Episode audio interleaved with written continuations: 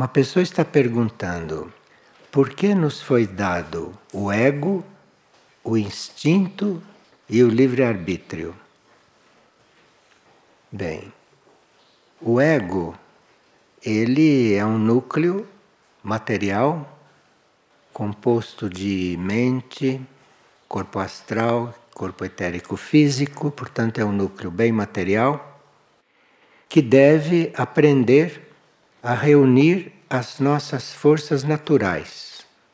Temos muitas forças naturais não, nos nossos corpos, e o ego, já educado, o ego já preparado, é ele que reúne essas forças naturais, que mantém essas forças não dispersas, o ego, personalidade, não? Reúne estas forças para que a alma possa elevá-las então cabe ao ego reunir estas forças, isto é, a nossa vontade de personalidade reunir essas forças. Essas forças não se reúnem sozinhas, não. E não há o que faça essas forças se reunirem a não ser nós, a nossa vontade. E o ego é que faz isto. Portanto, é preciso saber lidar com o ego para que ele não seja um motivo de dispersão das nossas forças, como geralmente é, para que não seja um motivo de acelerar o nosso egoísmo, mas que seja um colaborador. Isto é, as forças do ego podem estar reunindo as nossas forças naturais para que a alma possa elevá-las. Agora, instinto. Instinto é um resíduo que nós trazemos do reino animal. É o reino animal que desenvolve instinto. Nós não deveríamos desenvolver instinto que nós devemos desenvolver é a intuição, não o instinto. Mas o instinto ainda está em nós como resíduo quando estávamos no reino animal. E nós usamos ainda o instinto, que é animal, enquanto somos primitivos e enquanto não começamos a ter percepções.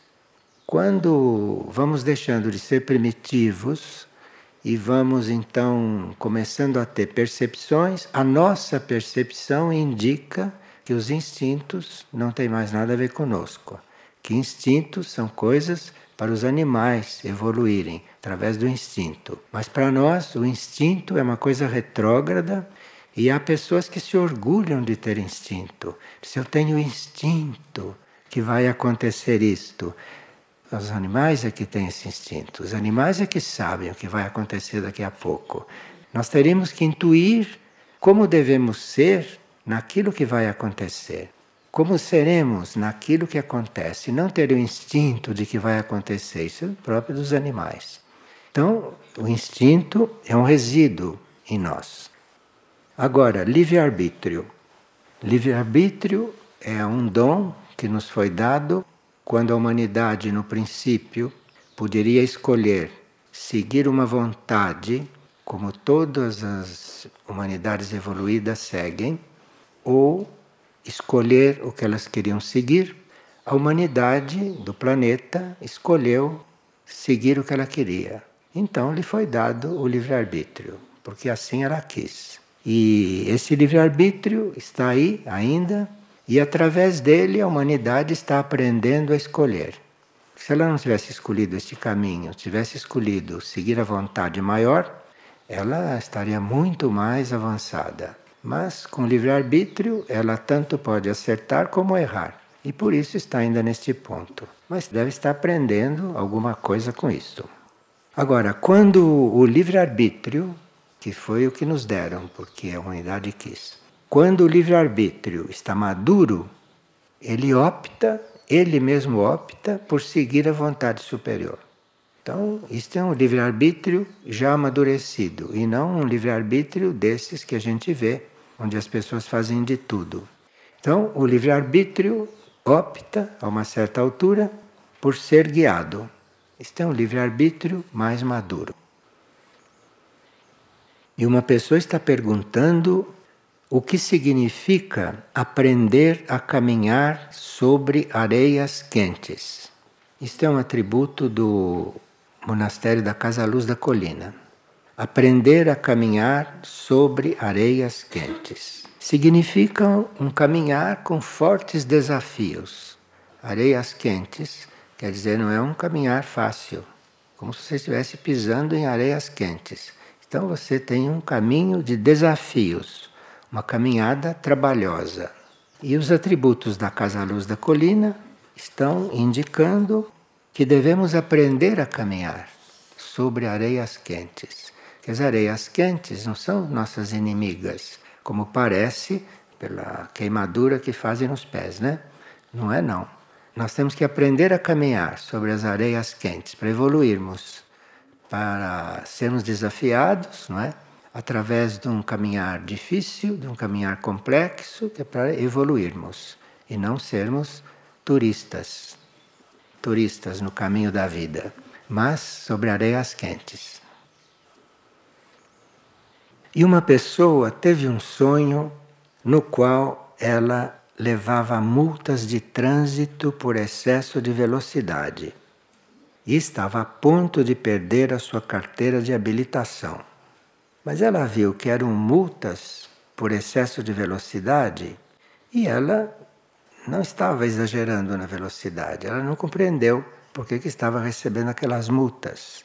Segundo ela, estava guiando normalmente.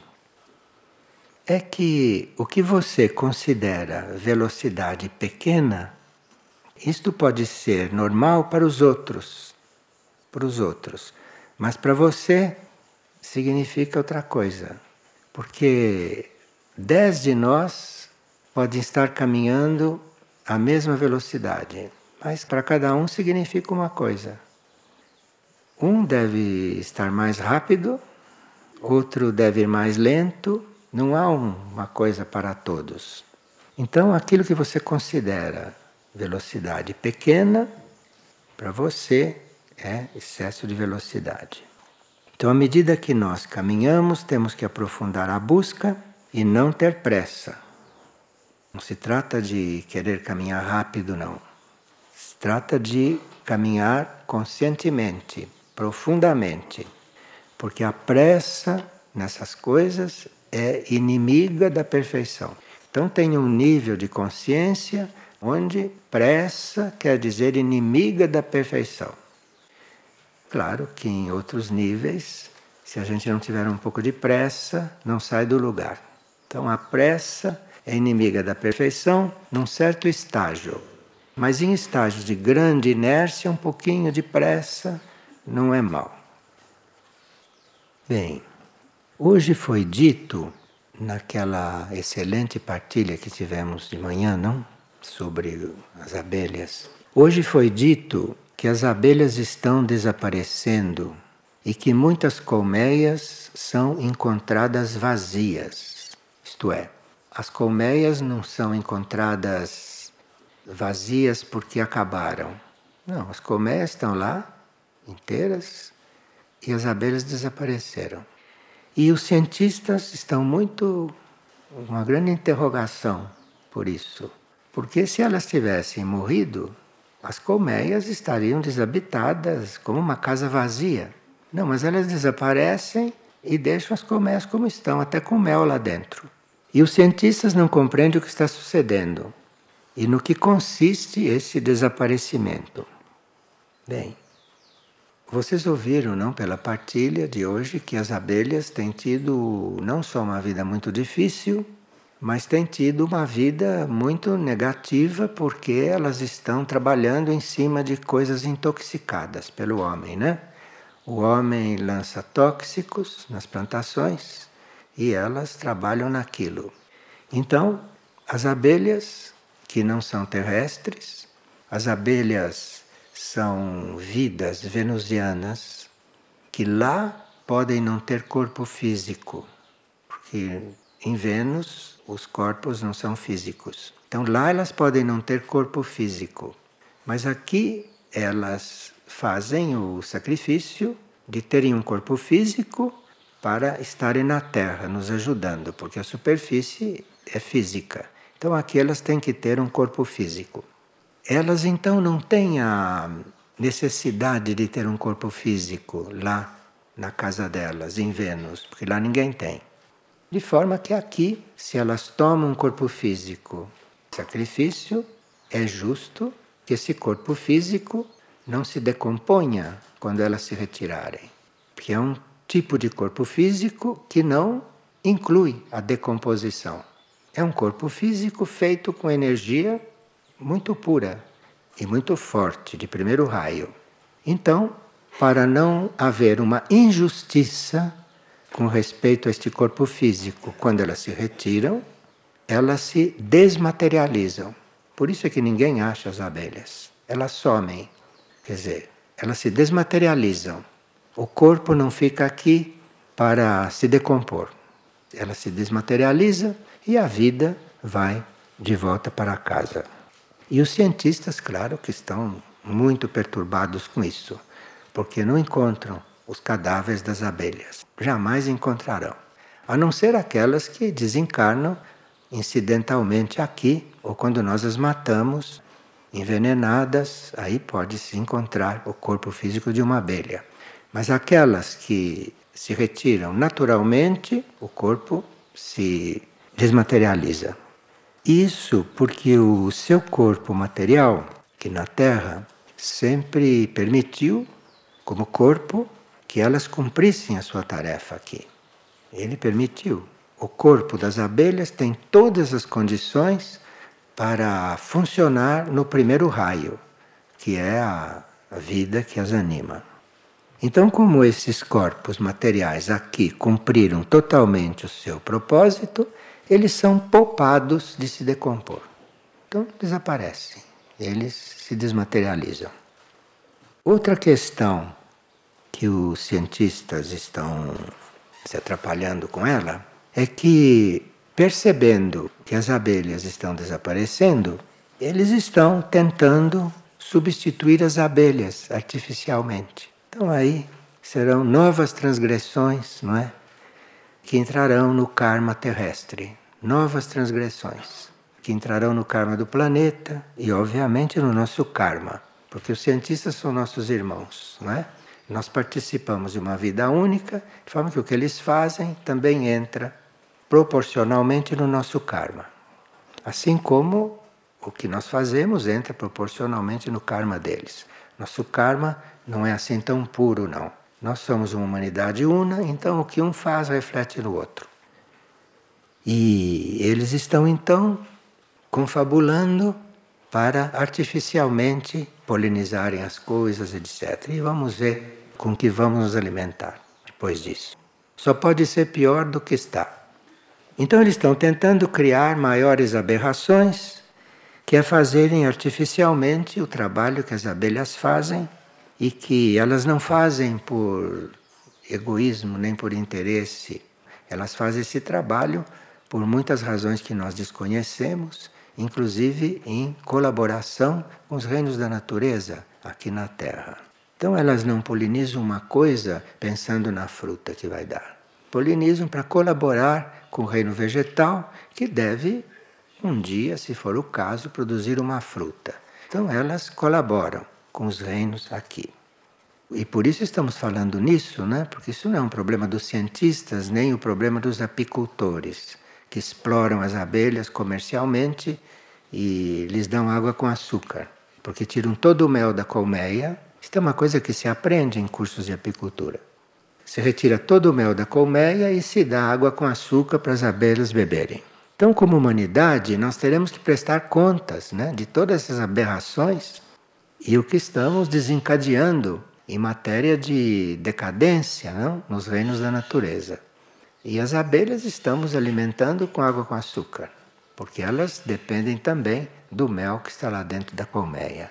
Agora, assim como não nós seríamos responsáveis por tudo isto que acontece no planeta, somos todos responsáveis por isto que está acontecendo com as abelhas. Se eles conseguem desvirtuá-las, nós somos responsáveis também por isso. Por analogia se diz. Porque na regra de São Bento, que nós estamos convidados a estudar, porque quando surgiu a regra de São Bento, foi considerada uma regra perfeita para a sua época. Era uma regra na qual nada faltava. Quem lê a regra original percebe isto. Não falta coisa alguma naquela regra.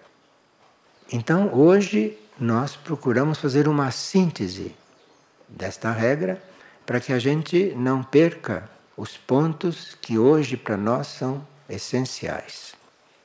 E ali, na regra de São Bento, se vê que nós também temos que prestar contas, não só pelo que fazemos com as abelhas, mas nós temos que prestar contas pelas almas que prejudicamos, que não ajudamos. Nós temos que prestar contas disso, porque entre almas nós deveríamos estar colaborando umas com as outras. E se nós fizermos com uma alma o que fazemos com as abelhas, não? Por analogia, nós estaremos não numa boa situação. E esta regra, que foi considerada perfeita quando apareceu, porque vocês vão ver que há mil, mil e quinhentos anos atrás já se falava claramente o que hoje se continua falando. E até hoje a humanidade não ouviu. Então, parece antigo, mas não é. É muita coisa que hoje nós temos que aprender a ouvir. Coisas muito simples, como o relacionamento entre nós e todas essas coisas. E na regra está escrito o seguinte: quem recebeu almas a dirigir deve preparar-se para prestar contas dessas almas. E sem dúvida, prestar contas também da própria alma. Quer dizer, você tem que prestar conta daqueles que estão sob sua responsabilidade, você tem que prestar conta deles e tem que prestar conta da própria. Teríamos que acordar, não? Uma pessoa está em contato com uma criança que fala muitas coisas diferente das outras crianças. E ela está perguntando se é uma criança especial. Bem, quando as crianças falam, qualquer criança, a gente deve estar muito atento, muito atento mesmo. Mas enquanto escuta, não ficar avaliando o que ela está dizendo, apenas escutando. Porque qualquer avaliação é transmitida telepaticamente e a criança pode captar. Então a gente ouve uma criança com a maior atenção, mas sem ter a mínima reação. E se uma criança parece precoce, fala coisas que em geral as crianças não falam, a gente vai anotando o que elas dizem, vai tomando nota do que elas dizem. E com o tempo se vê que valor tem. Crianças, por exemplo, que começam a antecipar coisas que vão acontecer, a gente toma nota. E se realmente acontece, é sinal que era real. Se não, é sinal que ela estava criando. Então é preciso ouvir uma criança com toda atenção, não é? Mas nem crer e nem não crer no que ela está dizendo. Ouvir, simplesmente ouvir. E assim a criança vai aprendendo a se expressar através de quem está ouvindo. Porque se ninguém a ouve, ninguém a escuta, ela não desenvolve esta expressão. Então a gente escuta com toda atenção para a criança ir desenvolvendo isto, não importa o que ela esteja falando.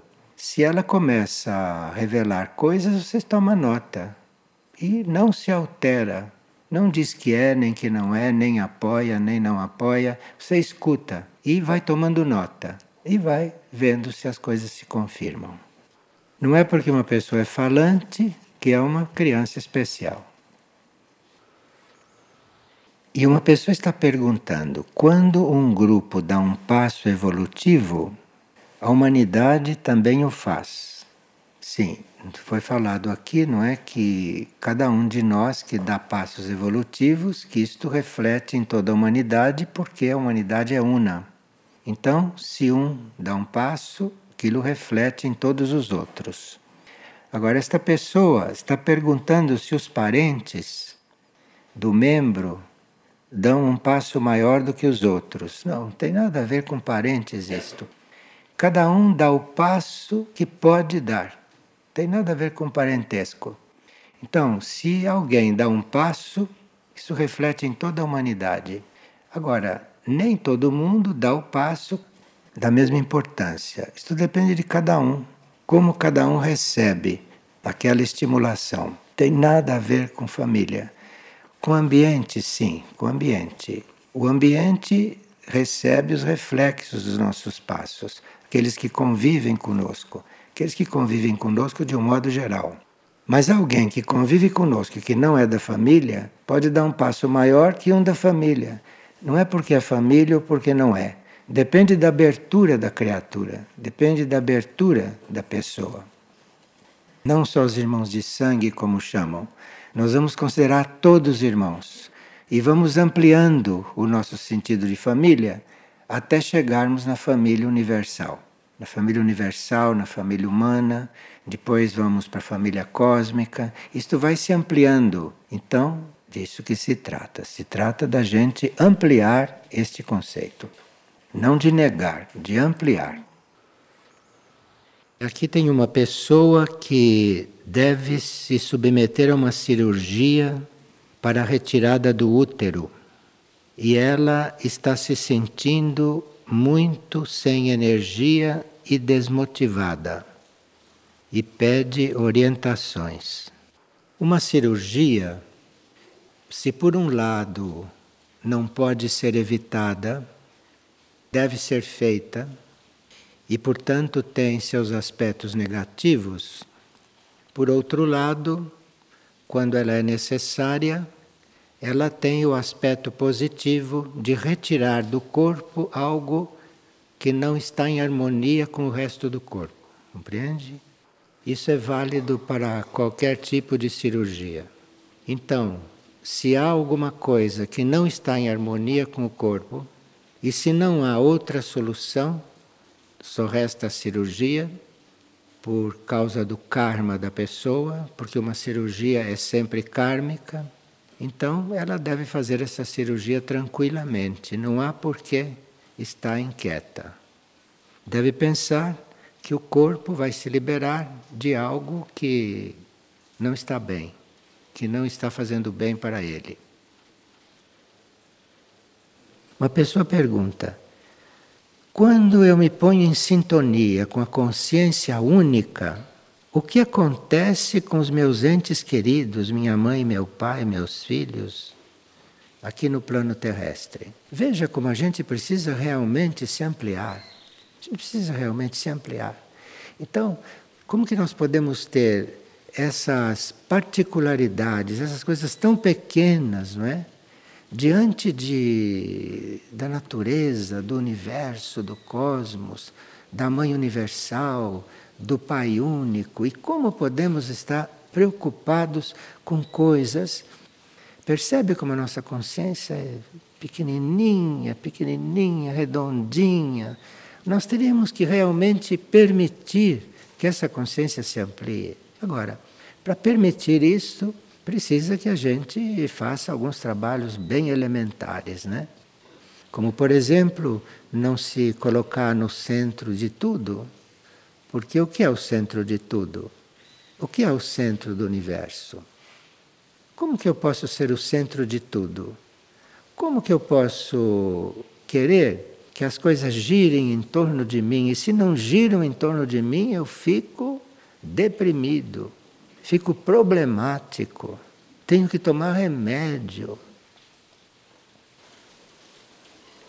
Esta pessoa pergunta: Esta é a primeira vez que eu venho à Figueira e me sinto estranha, pois não consigo interagir com as energias daqui e nem com o modo de vida que se vive aqui. Mas eu sinto que desde que cheguei aqui, o que eu vivo não é mais o mesmo. Ela diz: o que fazer nesta situação? Então, se você foi abalada, se as coisas não são mais a mesma para você, é porque você deve ter entrado em contato não com aquilo que você vê, mas você deve ter em contato com a essência de algo que está aqui. Senão não podia passar por esse processo. Mas este grupo, o que estará representando? O que estará representando? Qual será a, a essência deste grupo? O que está nesta essência? Para algumas pessoas deixarem a vida que fazem e virem viver aqui, o que será que está na essência deste grupo? Porque isto é um fato, é um fato. Algumas pessoas deixam o que estão vivendo e vêm viver aqui, algumas. Deixam e vêm viver aqui. Algumas não trazem a própria vida aqui para dentro, como algumas fazem. Ficam vivendo a própria vida aqui dentro e não percebem que é como se estivessem vivendo lá fora. Só muda os ritmos, mas vivem a própria vida aqui dentro. Mas tem pessoas não que saem da própria vida e vivem aqui dentro. Estas pessoas que vivem aqui dentro, o que será que estão vivendo? Não é uma pergunta? O que será que elas estão vivendo? Será que estão criando a semente de uma nova vida sobre a Terra? Será que estão criando criando uma transformação nessa vida estabelecida no planeta? Essas são questões que a gente pode se colocar. E se isso for verdade? E se isso for verdade? Se for verdade que aqui existe a semente de uma outra forma de viver. Se isto para nós é viável, que esteja acontecendo, se isto é uma semente de uma nova forma de viver, muda completamente o meu comportamento aqui dentro. Completamente. Completamente. Muda completamente a minha estadia aqui dentro. Muda a minha vida isso. Eu estou fazendo o papel de uma semente. Semente para quê? Para uma nova vida, para uma nova terra, para um novo ciclo do mundo. E o que é isso? Não sei. Mas você se desloca do comum, você se desloca do normal. Porque o que é o normal? É essa coisa que está aí. Então você se desloca disto. Mas para saber o que é, vão léguas e léguas e léguas de entendimento. Então nós teríamos que realmente aprender a viver de um jeito que não tem muita definição. Senão nós matamos a figueira, nós matamos isto, nós cortamos isto pela raiz. E se eu não, eu vou trocar essa vida porque aqui eu acho que se vive sem se preocupar com dinheiro, aqui a gente vive sem precisar é, passar fome. É isso que nós estamos fazendo aqui? Isto que nós estamos fazendo aqui? Bem, como lidar com a crise do material em relação ao espiritual? Olhe, isso que a gente chama de material e isso que a gente chama de espiritual são dois aspectos da mesma coisa, porque a vida não é única. A vida é única. Então, essa vida única tem um aspecto material e tem um aspecto espiritual. Mas se você entra num caminho de desenvolvimento de consciência, você não sabe qual é o limite entre o material e o espiritual. Em algum nível do ser isto pode ser claro, mas não no nível em que nós vivemos. Então você está, sim, dentro do material, estamos sentados em cadeiras, em cadeiras de alumínio, estamos eh, pisando chão de pedra, temos um corpo de carne, osso, sangue, músculos. Estamos dentro do material. E qual é o limite entre isso e os nossos níveis transcendentais, transcendentes de matéria? Onde é o limite disso?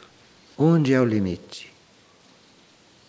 Então, o material e espiritual parece que é uma coisa só e você vai transitando por aquilo. Você vai transitando. Mas qual é o limite da vida material para outra? É outra vida ou é a mesma? Olha, se nós não nos colocarmos estas coisas, nós vivemos neste planeta denso como ele é e não damos um passo. E com isto vamos, num certo sentido, impedir que este planeta que nos hospeda dê certos passos.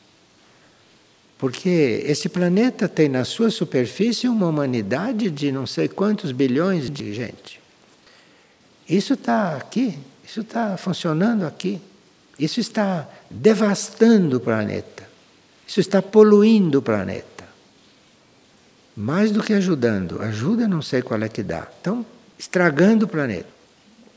E nós estamos aqui, não sei se temos muito tempo para reconhecer certas coisas. Porque, digamos que a uma certa altura, tenhamos que partir deste planeta. Tenhamos que continuar o nosso ciclo em outras instâncias, em outras moradas. Será que compreendemos que experiência fizemos aqui? Será que percebemos o que foi a nossa vida neste planeta? Ou será que a nossa vida neste planeta foi essas coisas que a gente vive no dia a dia, desconectadas umas das outras? Será que isto que nós estamos fazendo aqui? Bem, nós estávamos vendo que nesta nossa etapa mais recente houve a fundação da Ordem Graça Misericórdia. E quando houve a fundação desta ordem, isto ampliou muito a nossa forma de ver o trabalho, ampliou muito.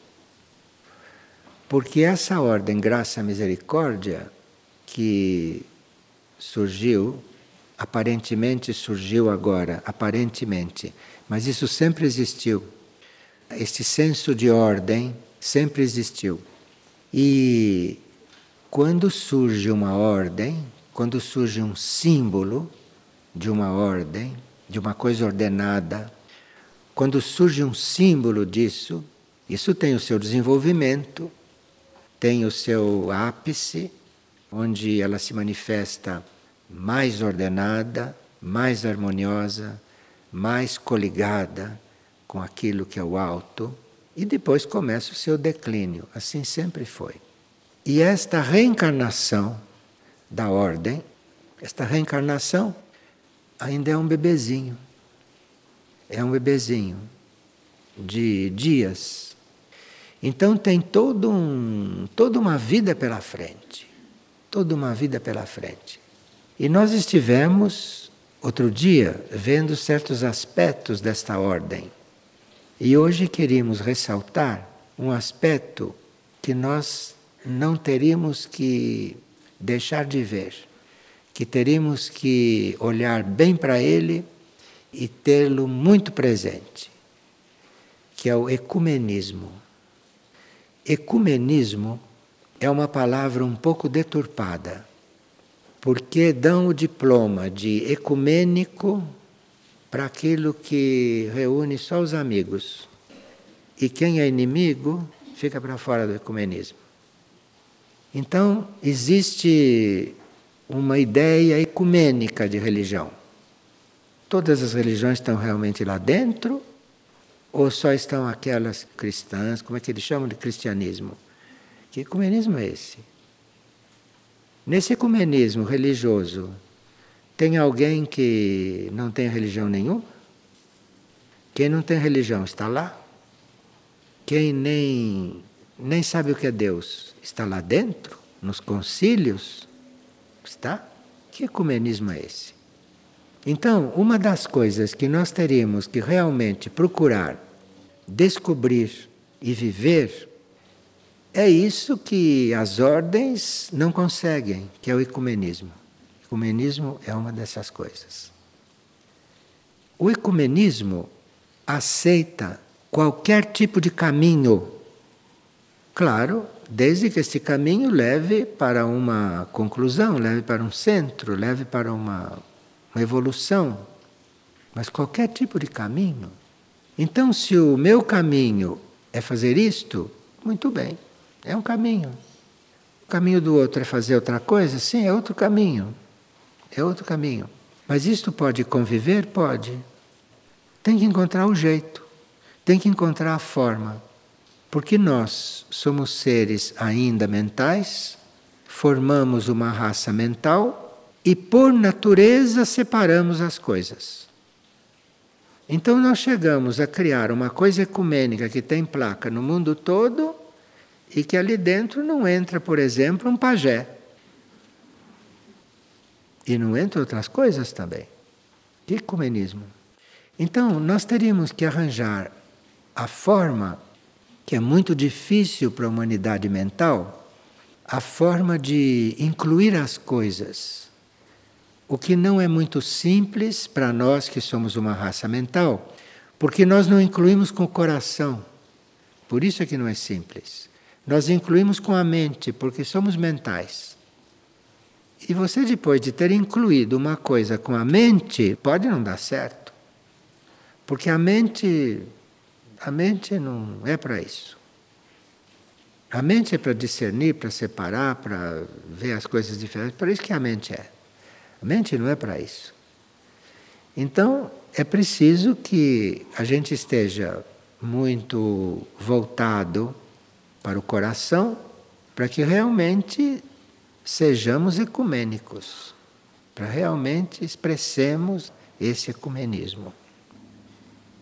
Agora, se pergunta: como fazer isto?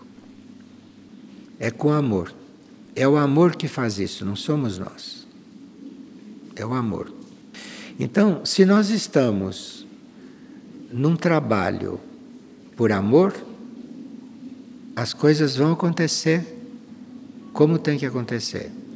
Porque nós estamos com amor.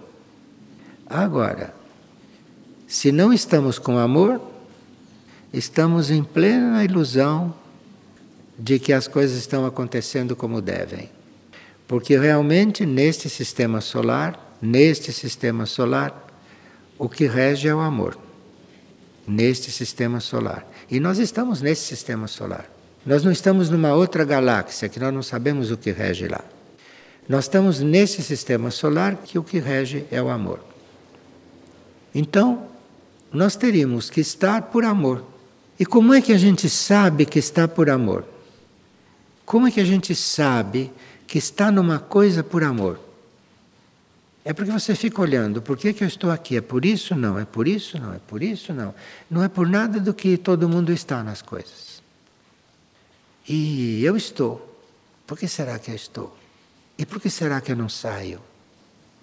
Se eu nem sei o que eu estou fazendo aqui direito, aí você está por amor. E se você fica você está por amor. Agora, quando eu digo, não, eu estou por amor, porque isto aqui é assim, assim. Não. Você está aqui por seu interesse. Você está aqui pela sua tendência.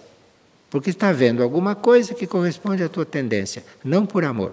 Porque quem está por amor nas coisas não sabe por que está. Está porque está. Está porque está.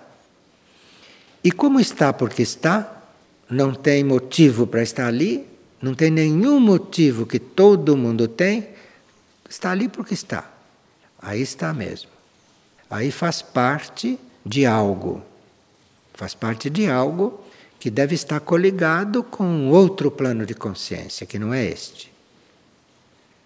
E dizem aqueles que estão em amor nas coisas, dizem: o resto tudo se ajusta. O que é o resto? É tudo. Tudo isso. Tudo isso que nós vemos, é, o resto é tudo. Tudo se ajusta. O importante é você estar ali porque está. Porque está. Aí eu acho, tenho impressão que a gente vai começar a perceber e a sentir tudo isso que é tão incômodo, que são esses novos impulsozinhos do Sol. Sabemos, não, que já estão acontecendo? Estão acontecendo. E se você não estiver porque está, isso vai incomodar. Tu vai incomodar. Porque isto é um novo movimento do amor, do amor do sistema, do amor solar. E veja que não é uma coisa distante de nós, Porque todos aqueles que lidam com ciência esotérica, com essas coisas, com, todos os que lidam com isso, dizem que no coração nós temos o amor solar. No coração temos isto, que está no sistema, no coração. E por isso então que a gente sempre lembra, não? Desça da mente, traz a mente para o coração, traz a mente para o coração, que no fundo, se você for viver aqui nesse sistema, ou se você for estar por aqui mais um tempo, você não vai estranhar não o que o sol está fazendo agora. As pessoas ficaram preocupadas com a partida de outro dia que falava nas coisas do sol, nos impulsos do sol. Isso é o que é, isso deve ser o que é. É isso. E você tem que estar por amor. Tem que estar aí. Porque isto que já estão sentindo, não? E para os cientistas dizerem que já está acontecendo, é porque já começou há muito tempo, hein? Muito tempo. Então, isso que está aí é isso. E não tem nada de mais. Não tem nada de extraordinário. É isso. E nós temos que estar nisso, não temos que estar impressionados. E agora já sabemos que tem esses impulsos do sol, já sabemos. Uns vão começar a sentir calor, outros vão começar a queimar o pé. Eu não sei, vamos começar, vamos, vamos começar, vamos começar aí a entrar em conflito. Mas é isso, é isso. Tem nada demais. É isso. Bom, quem sabe se tudo isso que formou isso tudo, quem sabe se isto agora está se realizando, não? Finalmente está se realizando. Vai ser incômodo para nós que não tínhamos compreendido nada até agora? Vai ser incômodo para nós? Não sei. Não se coloquem essas perguntas. Não se coloquem essas perguntas. A coisa está aí. A coisa está aí. E nós estamos. Porque nós fazemos parte. Somos parte. Você está gostando de estar aí? Nem tinha pensado nisso. Você não está gostando? Nem tinha pensado nisso. Não estou gostando nem gostando, estou aí e pronto. Vê como é simples? É muito simples. Agora, se nós começarmos a complicar, vamos ter que ter muito setor saúde e cura para carregar as pessoas nas macas por aí. Carregar pessoas nas macas e enfiar no forno crematório.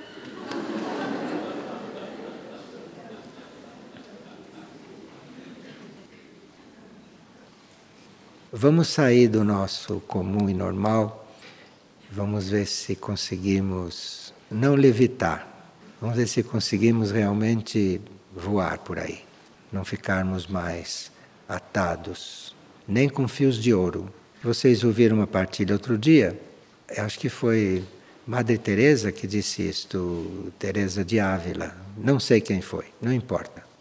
Mas disse: "Vocês se sentem presos por cadeias de ferro, mas acham as cadeias de ouro bonitas e não percebem que estão presos por cadeias de ouro. Cadeias de ouro, presos. Uma é de ferro e outra é de ouro e você está preso do mesmo jeito.